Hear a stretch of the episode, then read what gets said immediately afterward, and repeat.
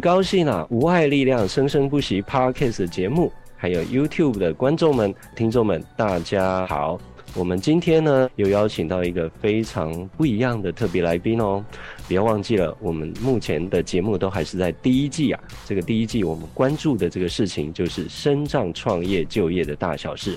欢迎今天的来宾柯腾浩，大家掌声鼓励鼓励。好，那这个地方我要先跟听众还有观众朋友大概介绍一下哈。为什么会邀请腾浩呢？因为腾浩啊，就是我在高雄市参加劳工局 Podcast 训练营的同学。而且其实啊，在跟他实体见面之前，我就已经透过新闻上面也知道腾浩的过往。那我给听众跟观众大家介绍一下，腾浩呢，他之前有最让大家记忆深刻的一件事情，就是他曾经在一个节目的一个竞赛，那个节目叫做《森林之王》，而且啊，他还在餐厅驻唱歌手这样的一个经验哦。目前也是财团法人脊髓损伤基金会的公关的专员，那他自己自称是摄影师跟影音剪辑师，同时也是一个业余 YouTuber。所以我想大家一听到这么多的一个生命经历之后，大家一定会对腾浩的整个过程非常感兴趣，对不对？好，那现在我们就让腾浩好好的来跟我们分享这件事情。Hello，各位听众朋友，大家好，很开心呢，君迷这样子邀请我来做这个访谈，对。借这个机会，就是让大家认识一下什么是脊髓损伤，就是说对我的故事呢有什么样的想法。非常开心这一次的访谈，对我也超开心的。而且听众如果不是看 YouTube 而是听 Podcast 的听众呢，有听到藤浩的声音，就觉得藤浩的声音听起来真的是非常的迷人，而且非常有磁性，对不对？这个就是我们在节目，你一定要听完。如果没有听完的话，你们就不会听到腾浩的歌声哦。我这里先预告一下。好，那腾浩，因为你是脊髓损伤嘛，那这个的意外是在什么时候发生的呢？那造成了一些什么样生活上面的影响？我是十七岁的时候哈，那因为一次的应该是暑假还是寒假，嗯、那那时候刚要升高三。的那一个假期，那应该算呃暑假。那那个暑假就是跟同学哦比较要好的一个朋友，我们就有习惯就是去运动啊。只是说比较不好的就是在这边跟听众啊观众宣导一下，就是因为我是无照驾驶啊，所以奉劝各位呢，对，不要无照驾驶。呃，那时候就是运动完要回家嘛，那时候升高三，我们有一个专题制作。嗯，那有同学已经来到我们家，我们就想说，哎、欸，那同学来，我们就赶快回家吧，不要让他等太久。嗯、返家途中呢，就是骑着同学家的机车，然后呢，就也不知道什么样的一个心情啊，就是我只记得我们回去的路上呢，就是很顺，到了一个转弯的一个地方，嗯、然后看到一个道路施工，我就反应来不及啊，就直接。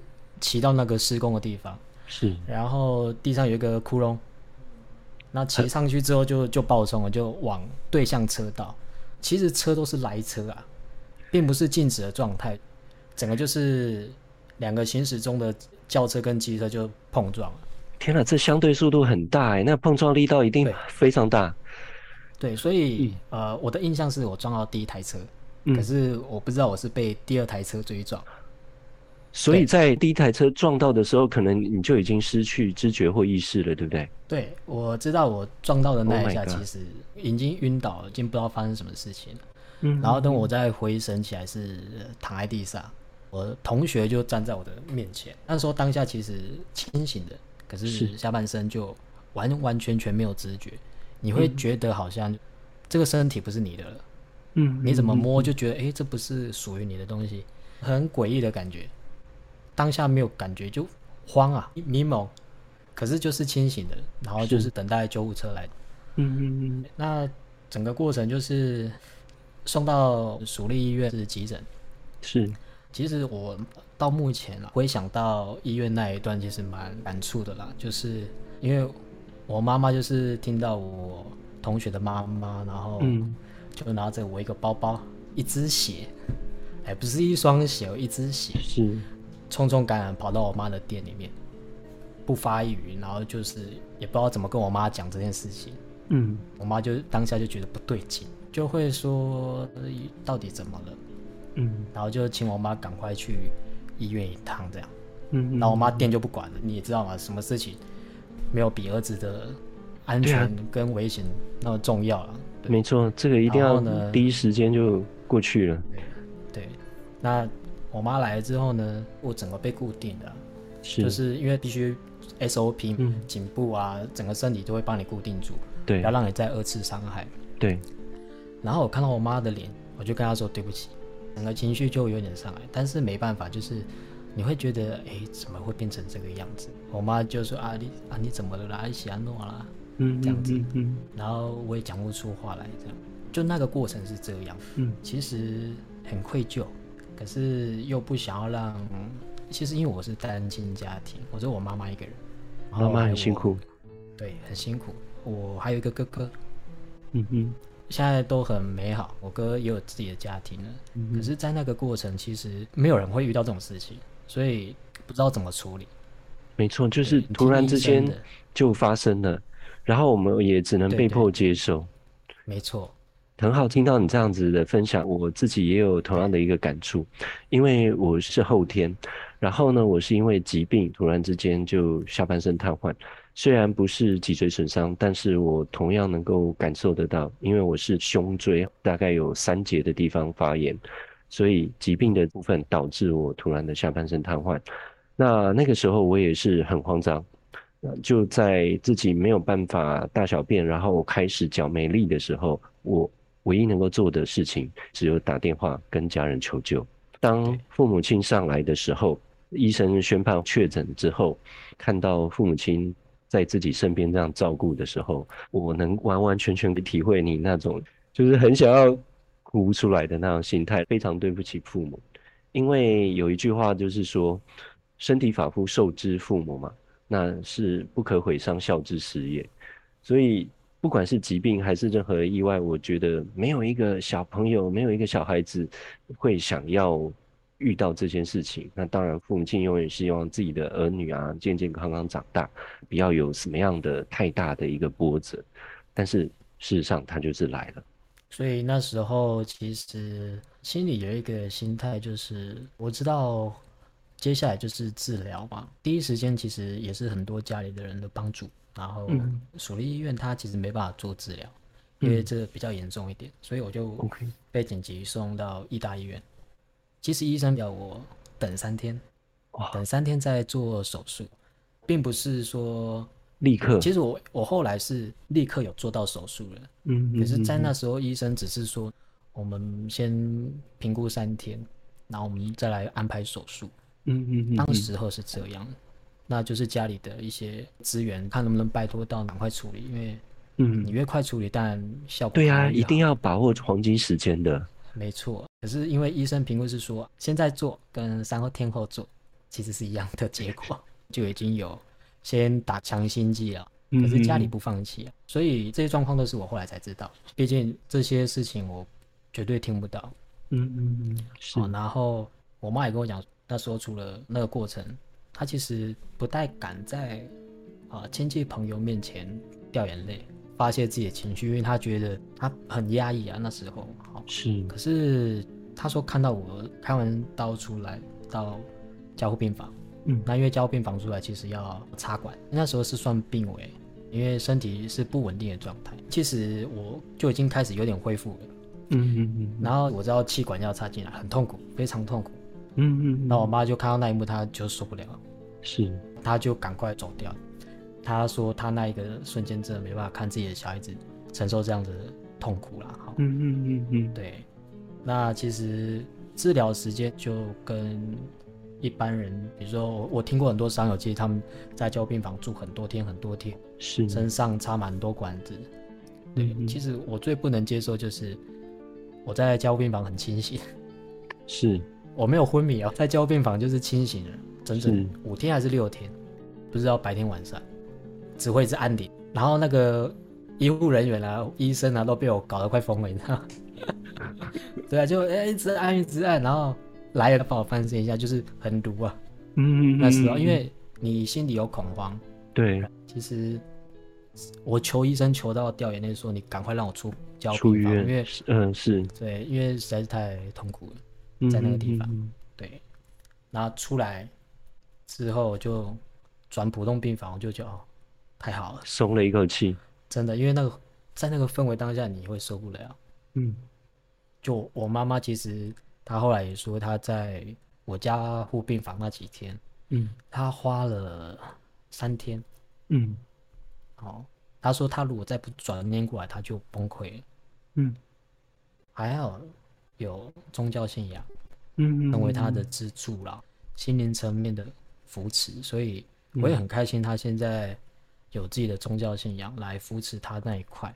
嗯嗯嗯嗯。其实后来有一个感觉，就是因为照顾变得很辛苦。对，一定的。对，所以其实我不太有那种难怪我。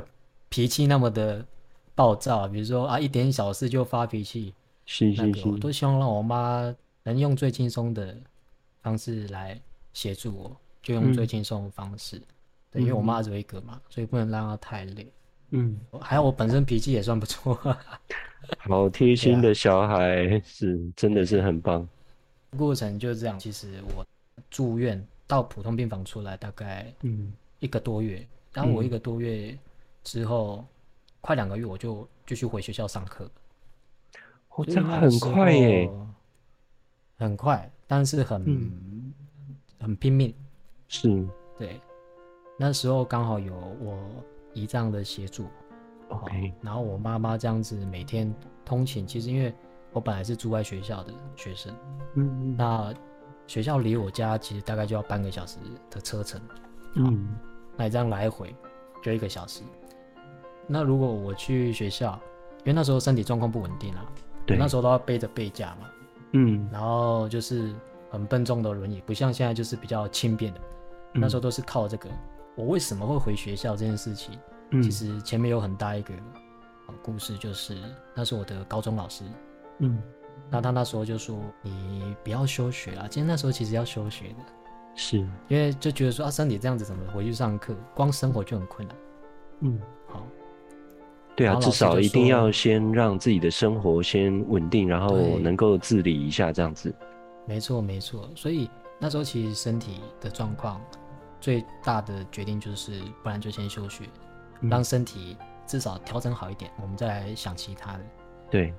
那我们老师呢就很坚持，就说你不要休学，我让你请个长假，好不好？那你赶快回学校，因为大家同学都希望你回来。他其实没有想很多，就觉得有办法吗？我被气矿拍呀，我就跟我妈在讨论啊，对，然后后来就试看看，对，所以我妈就如果她看到我想做，她其实也是蛮愿意帮忙，所以那时候还有我姨丈负责开车，这一年就是我姨丈开车，他从来没有抱怨，感谢他那一年的整个协助，因为没有他，真的只靠我妈很累，嗯嗯嗯，对，过程其实。回学校的那一天呢、啊，心里有点雀跃，就是我们变成这样，怎么去面对我们接下来每个人看完我们的眼光？好家在，就是那时候有回学校，然后同学都很好，他、都非常要好，嗯，所以在那个氛围当下，你会觉得别人对我们的眼光并不是那一种，你看你怎么这样？哈，嗯，啊，你好奇怪啊，嗯，其实，在那个氛围当下。你会瞬间的没有这样的念头，嗯，我只知道哦，我可能身体不方便，然后因为那一年我只要一放学或是回家，我都是赶去医院，嗯嗯，做复健，这是最重要的，所以很开心那时候的复健师，他其实复健当中就已经帮我训练到一些基本的技巧，嗯嗯嗯，对，蛮有缘分的那个老师，对，是。蛮特别的哦，因为你提到的高中老师，第一个就是激励你，然后甚至半逼迫你要赶快回来学校。然后我觉得最重要的一点就是说，其实，在国中、高中，我们同班同学的感情基本上都是最紧密而且最融洽的时候。那正好你因为发生这样的一个事情，让同学看到你这个样子，那同学其实是。感情非常的紧密，所以大家也不会像陌生人，那，一般来讲刚刚所说的那样的一个眼光，其实大部分都是不理解嘛。那同学都是自己身边的人，那发生这样的一个重大意外，同学怎么可能会像陌生人的那个眼光呢？对，对啊，没错，嗯，所以那时候真的非常非常的开心。其实没有很太多形容词，就是缘分。因为我是读佛光山的学校，嗯，对，然后我们老师其实他很虔诚，嗯，对，所以在这方面受他蛮大的鼓励，嗯，对，不管是精神上，嗯，还是说他有一些想法，我觉得遇到某一些课题哈，嗯，你会有不同的想法跟思考逻辑就会变得不太一样，嗯，对，所以其实那时候。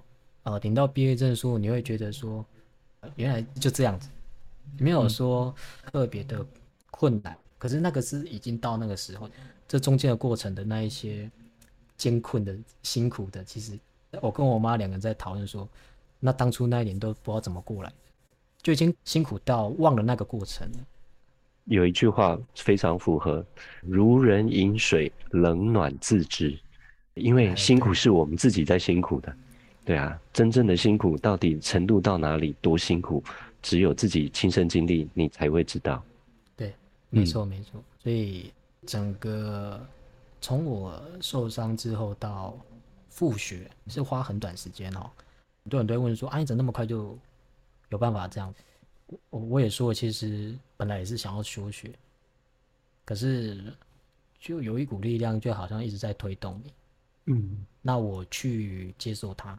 这么说好了，你脊椎损伤受伤之后，需要你自己，包括你的家人，嗯，周遭去扶持这件事情，对，缺一样都不可以，嗯，好，今天我我愿意走出来，可是家里的人他不放心，他不愿意接受自己的小孩子，还是说啊自己的亲人变这样子，他不愿意放手，也一样没办法。可是你反过来，啊，今天我自己本身走不出来。可是家里一直要把你往前推，嗯，也没办法，这事不成啊。啊，其实就很多的缘分都这样子聚集起来，那一股力量就起来了。嗯，对，所以我其实蛮鼓励商友，在某些时刻，如果商友走出来是时间的长短问题而已。嗯，我们不能说因为他走出来的时间比较长，嗯，就比较不好。其实每个人遇到的问题是。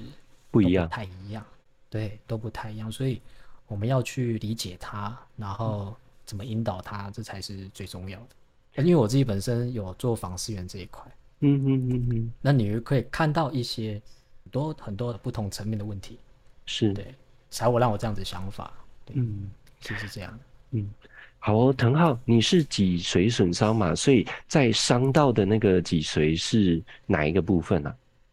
我是伤到 T 三 T 四，T 三 T 四就是胸椎，胸椎哈。我、哦、跟 Jimmy 是一样是胸椎，是，可是我是胸椎算偏高一点。嗯嗯嗯。其实我那时候手部功能不是很有力量，嗯，是靠复健是恢复的，是。所以我那时候真的很难想象说自己的身体为什么会变成这样子啊。嗯，光做起来其实就是一件很困难的事情。是，我那时候基本上只要能躺就不做了。嗯哼哼哼哼。对，在医院那一段时间，嗯，但医生说你要开始慢慢学会做了。是，因为你躺太久不太好，所以有一个过渡期啊。嗯，对。那在你整个回复的过程当中，都是在医院，然后还有比如说复健的这样的一个过程。而已嘛，对，有没有再到某一个地方，像比如说什么桃园脊髓损伤潜能开发中心来做？有有哈，也是有吗？有，我有去，是我是受伤半年之后有打算去啦。嗯嗯嗯，哦，因为他只要我一个寒假时间，嗯，就能完成了。你知道，周遭的一些亲友，他们就会觉得说啊，你。先好好的治疗啦，不要想到那一边去，你就带你去做一个针灸。嗯嗯嗯嗯，就是说应该有一些成果跟效果，试看看啦。嗯、反正在这个黄金半年，嗯，赶快做这些治疗，嗯、看有没有一些机会。开始其实是拒绝了，嗯，可是后来就觉得人家这么的，这么想帮你，知道吗？就好，好，我先听你的，这件事情我等毕业之后再来讲。那时候就在先演，嗯嗯嗯。然后其实我去桃园潜能发展中心，去那边其实会学到很多，不管是你的录影技巧，嗯，哦啊，你怎么面对这些社会大众？其实我在没有接触到这样的团体的时候，我是自己一个人去面对我们所谓的一般人了。嗯，我没有同才的这个氛围，我是到了那边之后才有同才的这种感觉。嗯，就是哦，原来那么多坐轮椅的，是因为你平常你在外面，你看旗山乡下的地方，嗯，你要光看到另外一个坐轮椅的，其实很少。对，没错。你光在市区出去，应该其实现在看的蛮多，可是，在那时候真的不太能看得到其他像坐轮椅的朋友这样出来。嗯，对，其实同才的力量也很可怕，嗯、也蛮大的。嗯，所以在那时候就在那边，除了基本的一些训练受训，嗯，其实也是靠着同才这样互相扶持啊。嗯，其实我在高中会去发展中心，还有一个原因跟动机，就是我那时候高中就决心说，不然我也去上大学好了。哦，自己心里面还是有那个渴望。看同学都在哎、欸、考大学，好像自己不考，来试、嗯，对，好像试看看好了。嗯，对，但并不是说哦要考多好啦，就是说，因为别人做得到，那我是不是就试看看嘛？所以我那时候报身心障碍特考，嗯嗯嗯，独招啦，应该算独招。嗯，那其实考试很简单，以现在来讲，嗯，看你有没有那个心去念而已。嗯，但其实我上大学读书这件事情，我是想说体验一下人家大学生的生活嘛。嗯嗯嗯嗯，对，我觉得那个是个过程。嗯，对，所以我更开心的是，我有在大学那个时段碰到太多太多的事情。嗯，然后造就我往后的一些，比如说怎么面对人群、人际关系，怎么去去交朋友这件事情。因为上大学第一个考量就是，我这样子怎么跟人家交朋友？我会有个疙瘩在啊。嗯是，而且是一个完全陌生的环境，对不对？对，而且你说在高中大家都认识，没错。那你上大学谁都不认识。其实我在那时候就有点说啊，人家我坐轮椅会不会看起来怪怪的？但后来是你用真诚、单纯，你不要有那么多想法跟动机，其实人家还是一样会接触、会接近你，愿意跟你交朋友。不要给自己设限太多。其实有时候问题都是自己产生的。嗯。因为你刚刚说在大学的时候经历很多事情，感觉上好像蛮精彩的。能不能举一个或两个你觉得最精彩的部分来跟听众跟观众朋友分享？呃，大家知道我有参加节目嘛，对不对？是的，是的。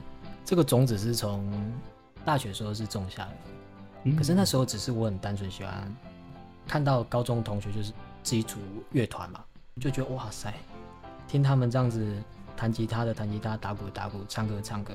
好爽，嗯，我也很欣赏他们，嗯，然后就想说，特别对木吉他有一种情怀啊，嗯，然后我就下定决心，我进大学第一件事情就是吉他社，还不是乐音社，我就吉他社，是，那时候学长学姐他们就是有点像社团的发表。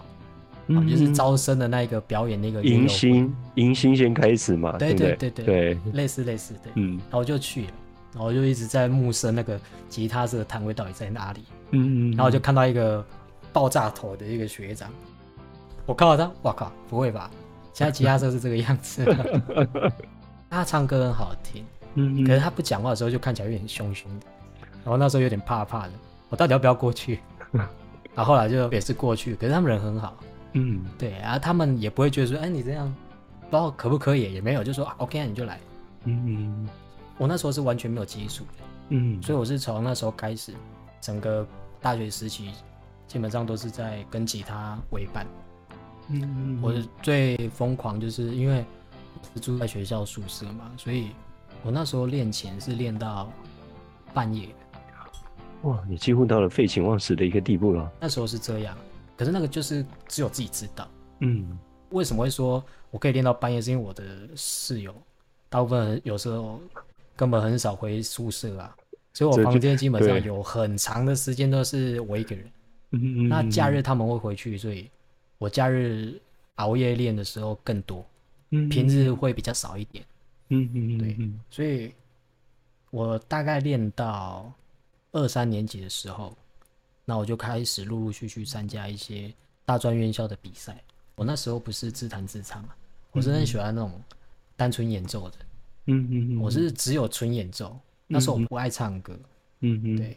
可是就大概到大四左右，人家就说：“哎、欸，你要不要也练唱看看？”是。哎、欸，那时候才开始。然后那时候就因缘际会，有一间餐厅在招揽社团学生去表演。所以我的驻唱就是从这边开始，哇！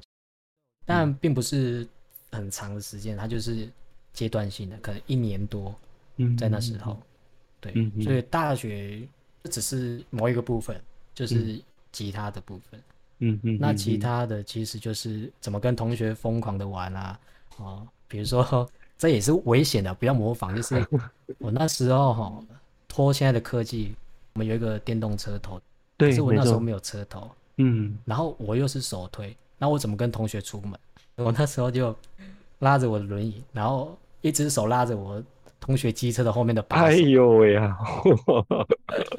那我就就这样出门，因为我在草屯念书嘛，嗯，然后你看那些又是高高低低的路，我有几次真的都是飞出去，就是因为地上如果有坑，有没有？对啊，你就会看到一个空中飞人，就是手拉着机车，然后轮椅就飞在后面，那我人就打在地板。Oh my god！啊，因为没办法，你一定要出门啊。嗯。可是你又不能这样子一直拱拱啊，傻逼在了。是。人家都已经在那边肯吃完饭了，我才到啊。嗯。然后我同学也是蛮有胆的啊，所以 我们都是这样子玩。嗯。到后来才跟家里讨论说，是不是可以买个电动车头，方便外出。对。所以我，我我妈就说啊，真的有需要，我们就买，没关系的。行动自主是一个很重要的因子啦，对啊。如果说要出去哪里了，都要受限于很多其他的条件的话，那我觉得，嗯，心理上真的会疯掉。对，没错。哦，不过，呃，你说的刚刚那个景象哦。抓着别人的车，哎、欸，这个我也有过，但是你的同学真的要骑得很慢才行啊。对，要非常慢，不然真的会飞出去。嗯，哎，阿里的特皮艇呢？我嘿，可能不及特皮艇，万一这个弄得不好的话，哇，又来一次，这个真的是风险很大。哦，对对对，对啊，就是刚好过程嘛，现在 对，就是这样，在大学算是开启我。另外一个人生的方向，嗯，因为不管你接触到的人，直到跟现在工作才有相关。嗯，因为我大学是读多媒体的嘛，大学玩心比较重啊，其实上课没有太大的心在那里面。嗯嗯，我们就保持着基本的课业，该教的你就教，啊，该做的你就做的。嗯，对，是后来才在工作上面又回到我的本科啦。嗯嗯嗯，也就是多媒体这一块。嗯，所以其实你说在工作上面，我第一个接触就是驻唱这一块。嗯，在大学那时候，我才知道原来如果你有那一个想要的动力，嗯啊，然后又加上你有努力，嗯，然后人家成果看得到，其实人家都会愿意接受你的。哇，今天这一集的内容真的是非常非常精彩，我们从。呃藤浩发生意外的那个时候的一个大转变，而在藤浩要放弃继续就学的时候，老师跟同学们的鼓励，让他打消了这个念头，如期毕业。而那样的支持的情感，我想在藤浩的心里面画上一个非常温暖的一段时光。后来在决定考大学，以及他到桃园潜能开发中心。去重新训练自己，然后呢，体验了大学生活的多彩多姿，甚至还担任驻唱歌手。哇，这一集是不是意犹未尽呢？下一集啊，藤浩还会再跟我们分享街头艺人，并且参加《森林之王》，然后再到网红直播录，甚至找到他目前工作的更精彩的故事。所以持续锁定我们的频道。无爱力量生生不息，我们下次见，拜拜。